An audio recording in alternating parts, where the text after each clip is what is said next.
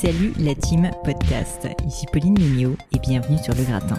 Le Gratin, c'est un podcast pour vous aider dans vos questionnements personnels et professionnels. Les lundis, j'interviewe des personnalités remarquables pour parler de leur réussite et essayer de décrypter avec elles les clés de leur succès.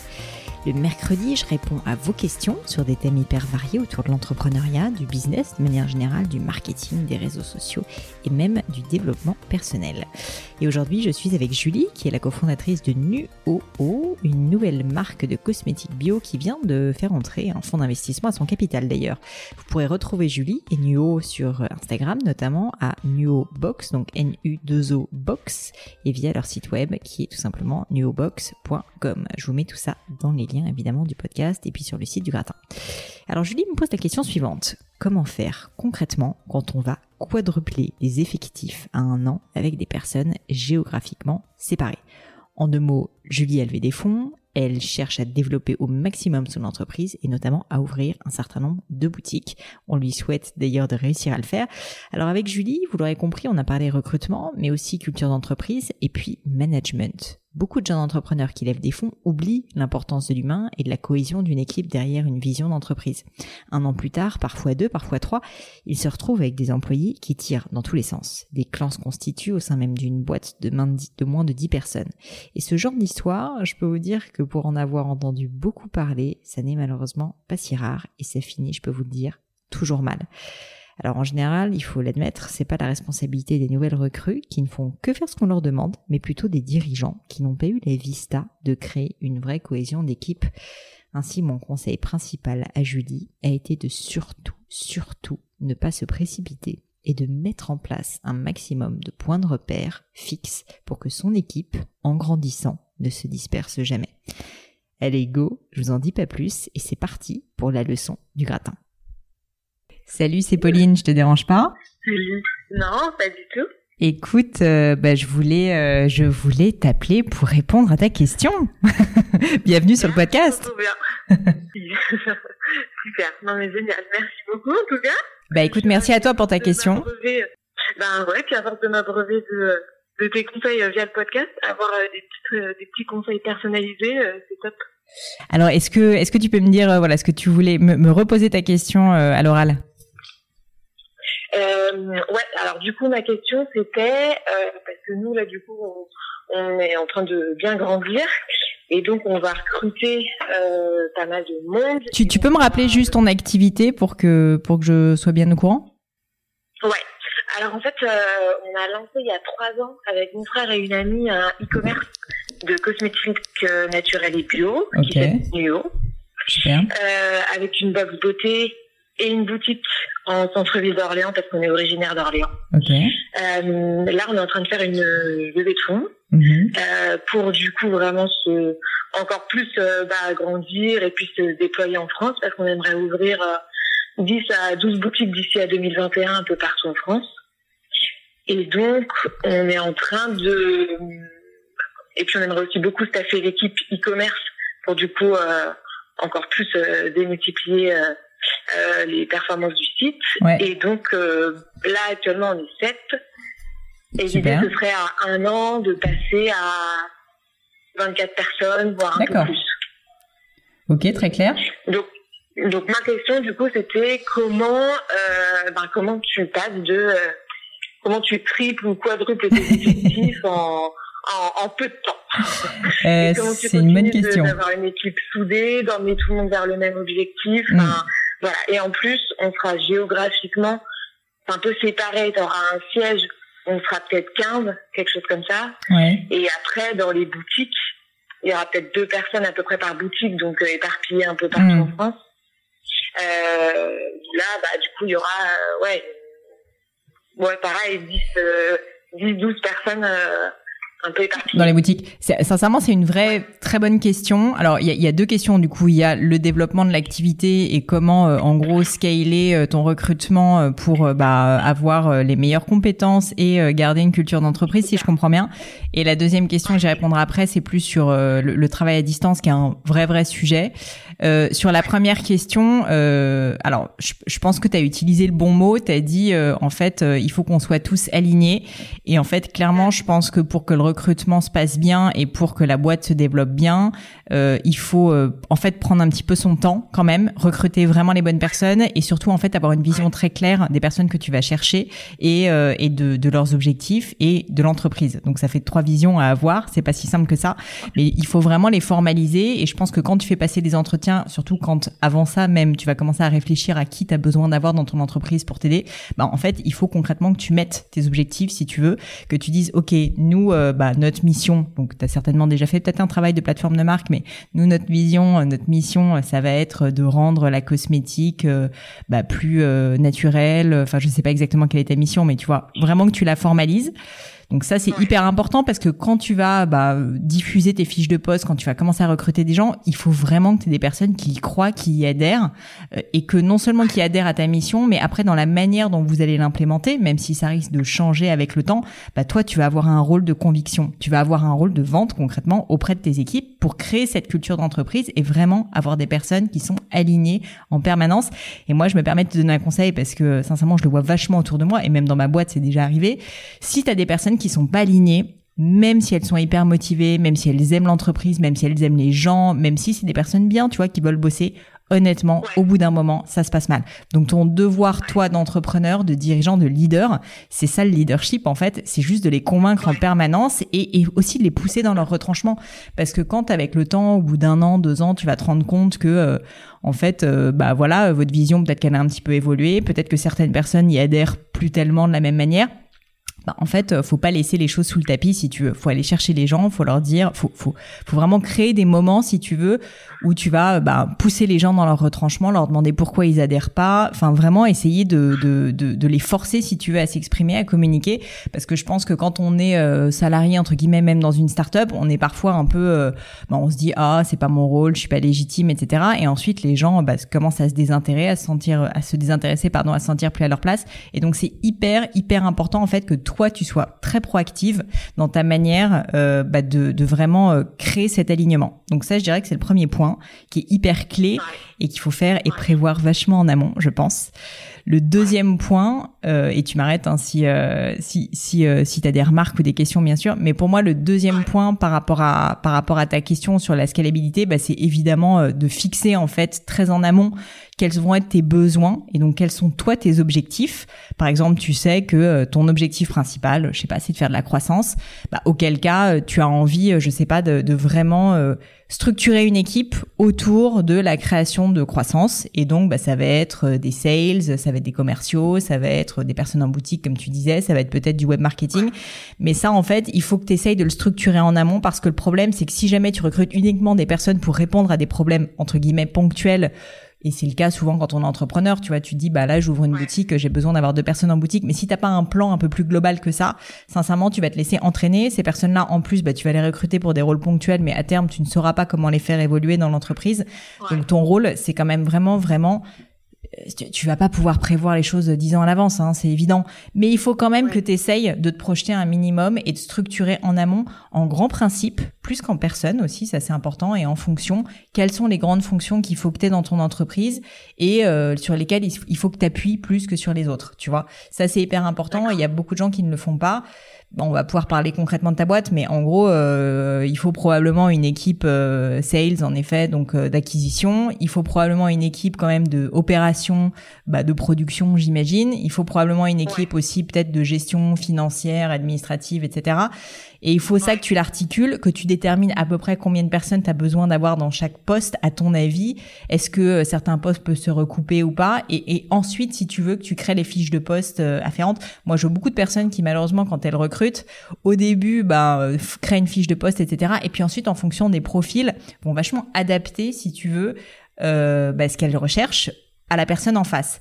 Et le problème de ça, c'est que du coup, bah, c'est plus toi qui dirige entre guillemets l'entreprise. Et c'est pas, c'est pas, c'est pas méchant quand je dis ça, mais ce que je veux dire, c'est que tu es quand même en tant qu'entrepreneur obligé bah, de juste euh, être euh, au vent de la bouée, si je puis dire, et euh, juste décider en amont de ce que tu veux et pas te laisser en permanence embarquer, parce que le problème, c'est que tu vas voir, tu vas en permanence avoir des sollicitations extérieures, tu vas en permanence avoir des gens de qualité qui vont vouloir bah, rentrer dans notre entreprise, et ça peut être bien, mais il faut aussi savoir dire non et rester droit dans ses bottes par rapport à toi, ton plan et tes objectifs quitte à ce que ça évolue. Mais voilà. Donc ça, je sais pas si tu es déjà dans cette démarche ou comment euh, comment tu as prévu toi là, tu me parlais de passer à 24, c'est assez précis. Est-ce que tu sais euh, déjà exactement ce que tu veux faire quoi? Bah, on sait déjà euh, plus ou moins exactement ce qu'on veut faire dans le sens où comme tu disais, on a un peu on a un peu comment dire structuré un peu en silo, enfin en pôle, tu vois, comme tu disais, le pôle sale, acquisition, euh, euh, marketing, web marketing, etc. Le pôle finance, le pôle supply chain, parce que du coup, nous, on achète des cosmétiques naturels et bio, donc on a la partie achat, on a la mhm. partie logistique, vu qu'on expédie euh, un, peu, un peu plus de 50 000 colis par an. Donc du coup, il y a toute cette euh, enfin voilà, structuration à avoir. Et puis après, il y aura le pôle retail Là, euh, bah, il y aura quelqu'un, tu vois, l'idée c'est d'avoir un responsable, un peu un animateur de réseau qui va gérer un peu tout, tout ce, tout ce, bah, toutes ces boutiques et qui va aussi, du coup, donc animer tous les responsables de boutiques, les conseillers de vente, etc. Et en même temps, il fera aussi les ouvertures. Donc quelqu'un qui est mm. quand même un peu couteau suisse parce que dans un premier temps, on peut pas forcément recruter euh, euh, deux, trois personnes euh, sur ces postes-là. Quand on a besoin d'avoir à la fois quelqu'un qui est bon sur ouverture des points de vente, localisation, etc. Et en même temps sur management, mm. animation d'un réseau en, en délocalisé, quoi. Et vous avez déjà réfléchi à, je sais pas, euh, tu peux peut-être m'en parler, combien de fondateurs vous êtes ou déjà dans l'entreprise et qui en gros va être en charge de chapeauter euh, ces diverses équipes? Parce que c'est aussi souvent ça le problème quand on crée une boîte. Au début, tout le monde fait un peu tout et c'est très bien, mais le problème c'est que bah, à un moment donné, en fait, tu vas te rendre compte qu'il va falloir te spécialiser et tes associés aussi. Et euh, quand on croit beaucoup, bah, c'est souvent à ce moment-là qu'il y a des problèmes qui se créent, bah, parce que en fait, chacun se marche un peu sur les pieds. Donc je pense qu'il faut que vous clarifiez ça si c'est pas déjà fait. Vous, vous l'avez déjà fait justement Ouais, du coup, on l'a déjà fait. En fait, nous, dès le début, c'était assez clair parce que mon parcours faisait qu'on était déjà, qu'on avait chacun une branche. Hmm. Donc, mon frère, tu vois, était plus finance, il avait fait une école de commerce. Euh, Gwen, mon autre associé, elle avait fait euh, Sciences pour Rennes avec une spécialisation market. Donc, elle mhm. était plus marketing. Et moi, j'étais plus produit, euh, ingé, euh, opérationnel, etc. D'accord. Donc ça, on avait déjà un peu structuré. Et là, du coup, bah, les choses avançant. Mon frère, il a pris toute la partie e-commerce. Euh, data, etc. C'est un truc qui, voilà, qui lui plaît beaucoup. Puis c'est beaucoup formé là-dessus. Et donc, c'est lui qui, qui, qui porte le pôle vraiment e-commerce. Gwen, elle continue tout ce qui est euh, marketing, com, image de marque, etc. D'accord. Et moi, je reste sur tout ce qui est supply, donc achat, logistique et retail. D'accord, très bien. Bah, c'est bien en fait d'y avoir réfléchi comme ça parce que tu vois, c'est pas forcément évident, par exemple, que le retail il soit dans la partie opération. C'est pas forcément euh, évident que le web marketing il soit dans la partie finance, comme là visiblement ça va être le cas. Donc, euh, je pense que c'est bien de mettre les choses claires parce que typiquement, tu pourrais dire que le web marketing, bah, il est dans la partie marketing et probablement d'ailleurs qu'il va y avoir des interactions entre les deux euh, branches. Et donc, il faut, voilà, il faut que vous appreniez un petit peu à, à collaborer ensemble. Super clair. Donc, ça, c'était les deux points sur le scale. Le le troisième point, c'est évidemment au niveau du recrutement. Donc, je t'ai dit clarifier l'objectif en numéro un, euh, on va dire de la mission générale de l'entreprise, parce que ça, bah, c'est ce que tu vas vendre en permanence à tes futurs salariés et de la culture. Deuxièmement, donc c'était ce que je te disais, c'est euh, bah, aussi euh, clarifier l'organigramme, mais ça visiblement c'est quelque chose que vous avez déjà fait, donc c'est top. Et troisièmement, pour moi, c'est bah, clarifier à chaque fois au cas par cas les fiches de poste. Ça, j'en ai parlé dans la dernière leçon, mais en fait c'est hyper important et moi je me rends compte que moi je l'ai pas toujours fait, bien évidemment et, euh, et, euh, et c'était une grosse erreur. Et, euh, et, je pense que très souvent, d'ailleurs, quand on recrute mal, en fait, c'est pas que les gens sont des, des mauvaises personnes, les gens que tu recrutes, c'est plus qu'en fait, toi, en tant qu'employeur, t'as mal fait ton job, en fait, de avoir une fiche de poste qui est extrêmement précise, avec surtout des objectifs et des missions et des attentes qui sont très claires. Euh, et donc, euh, bah, je pense que toi, euh, il faut aussi d'emblée que tu le fasses parce que il vaut mieux faire un peu peur, si tu veux, entre guillemets, à quelqu'un que tu vas employer en lui disant, bah voilà les objectifs, voilà concrètement exactement où je t'attends, voilà les choses qui comptent complètement pour moi en termes d'autonomie, etc. Plutôt que d'essayer de convaincre quelqu'un de rentrer dans ta boîte et ensuite, au bout de six mois, de te rendre compte que bah finalement c'est pas la bonne personne. Donc, il vaut mieux que tu filtres énormément au début en ayant, je pense, donc vraiment des objectifs très très clairs. Et ça, c'est un vrai travail. Il va falloir que tu listes et que toi et tes associés vous listiez à chaque fois au cas par cas. Il faut évidemment que ce soit le manager en question qui le fasse, mais qui soit super clair sur ce qui compte pour lui. Et, et sincèrement, ça va tout autant euh, des objectifs, euh, tu vois, euh, donc de d'indicateurs chiffrés. ben moi, par exemple, j'attends que dans la boutique, je sais pas, je fa tu fasses X chiffre d'affaires. Quitte si tu veux, est-ce que ça évolue Si jamais, comme c'est une nouvelle boîte, tu sais pas encore combien tu vas faire de chiffre d'affaires, mais que tu fixes quelque chose et qu'ensuite t'en discutes avec la personne, justement, tu discutes des objectifs quand quand vous aurez commencé à collaborer, mais que ça soit quand même clair dès le début quelles sont tes attentes et aussi au niveau sincèrement humain, c'est hyper important, je pense que tu dises bah, quelles sont les valeurs qui comptent pour toi, quelles sont euh, les choses que tu honnêtement pour toi qui sont des no-go complètement et euh, tu je sais pas euh, quelqu'un qui n'est pas ponctuel, je dis n'importe quoi, qui vient tout le temps en retard au rendez-vous, quelqu'un qui ment, je dis, je dis n'importe quoi. Ça paraît évident, mais en fait ça n'est pas si évident que ça. Et il vaut beaucoup mieux le dire en amont parce que quelqu'un qui je sais pas habituellement bah, est quelqu'un de hyper créatif mais pas très rigoureux, ça peut être absolument exceptionnel pour certains postes et pour d'autres c'est une catastrophe et il vaut mieux se mettre les choses très très claires dès le début. Donc à la fois en termes d'objectifs chiffrés mais aussi en termes vraiment de, de, de, talent, si tu veux, et de personnalité. Je pense qu'il faut être vraiment très clair sur ce que tu veux et ça t'aidera beaucoup, je pense, à ne pas faire d'erreur parce que tu verras que la science du recrutement n'est pas une science facile. Ah bah non, ça c'est clair. Je pense le plus dur. le plus dur avec le management, c'est pas du tout exact. Ça. Et ça ne dépend pas que de toi. Et euh, j'ai une question du coup, tu vois, si tu te rends compte à un instant T que tu n'avais pas fait justement ta fiche de poste assez claire, ou mm. tes objectifs assez clairs, parce que tu n'avais pas vu cet objectif, ou tu n'avais pas vu cette mission dans le poste, comment tu réajustes avec la personne? Il faut avoir choisi quelqu'un qui est déjà méga prêt au changement il faut absolument, euh, bah, il faut surtout, alors, ce qu'il faut surtout, moi, si je peux te donner un conseil, c'est ne jamais garder les choses pour toi et essayer de les cacher, de les mettre sous le tapis. Euh, il faut absolument que tu en parles. Il faut que tu sois clair. Moi, mon expérience, c'est qu'un employé, un fournisseur, un client, peu importe, si jamais tu lui dis ben que les choses ont changé, que tu t'es trompé, si tu es honnête, si tu veux, et que tu montres aussi que tu es vulnérable et que tu essayes de collaborer, de communiquer et juste bah, de, de, de le faire avec cette personne, de l'inclure aussi dans le process de décision, honnêtement, tu jamais quelqu'un qui va être désagréable et qui va te dire non et qui va te dire ah mais c'est insupportable. Et à la si elle le fait, j'ai envie de te dire que c'est une bonne information à prendre aussi parce que ça veut dire que cette personne, elle est pas très à l'écoute.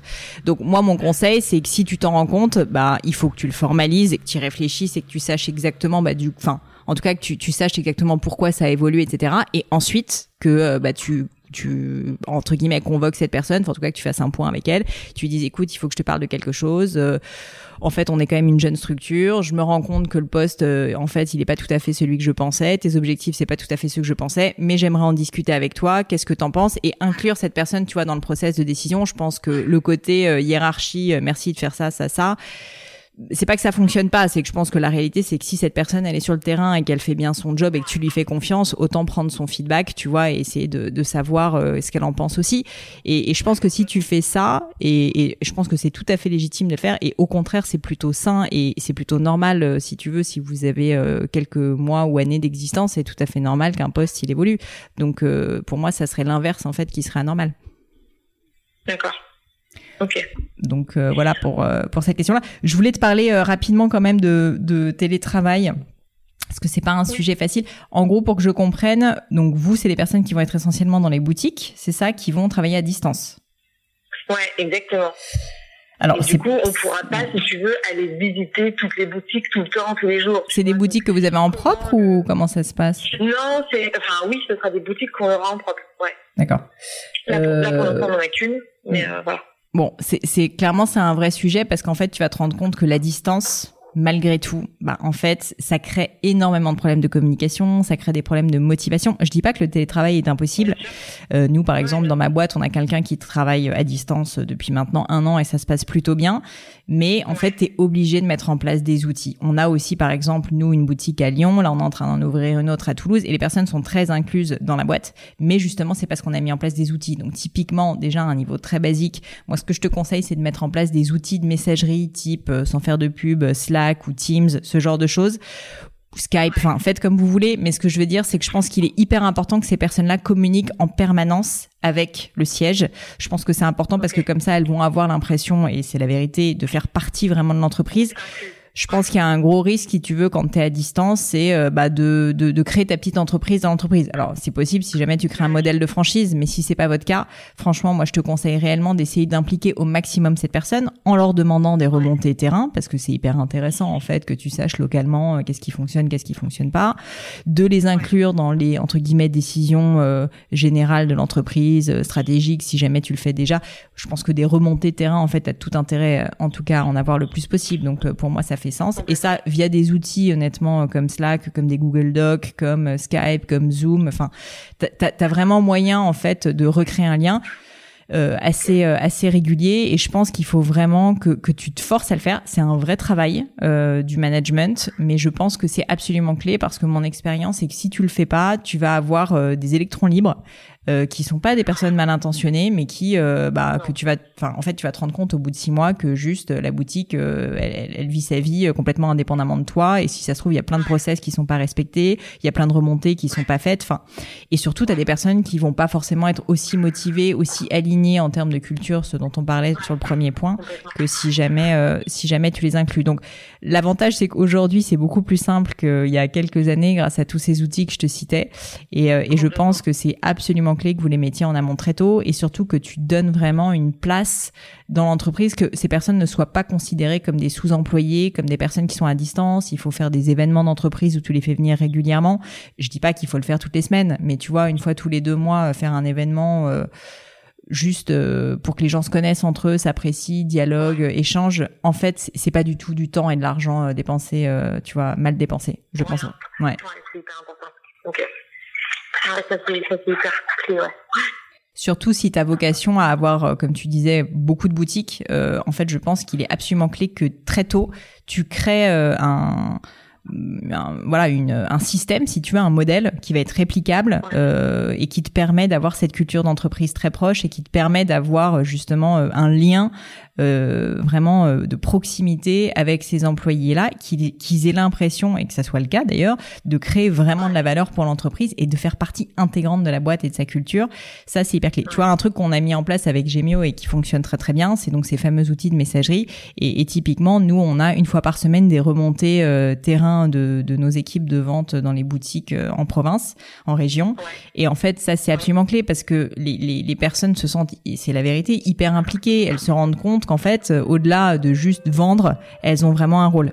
Bon, bah écoute, j'espère t'avoir aidé.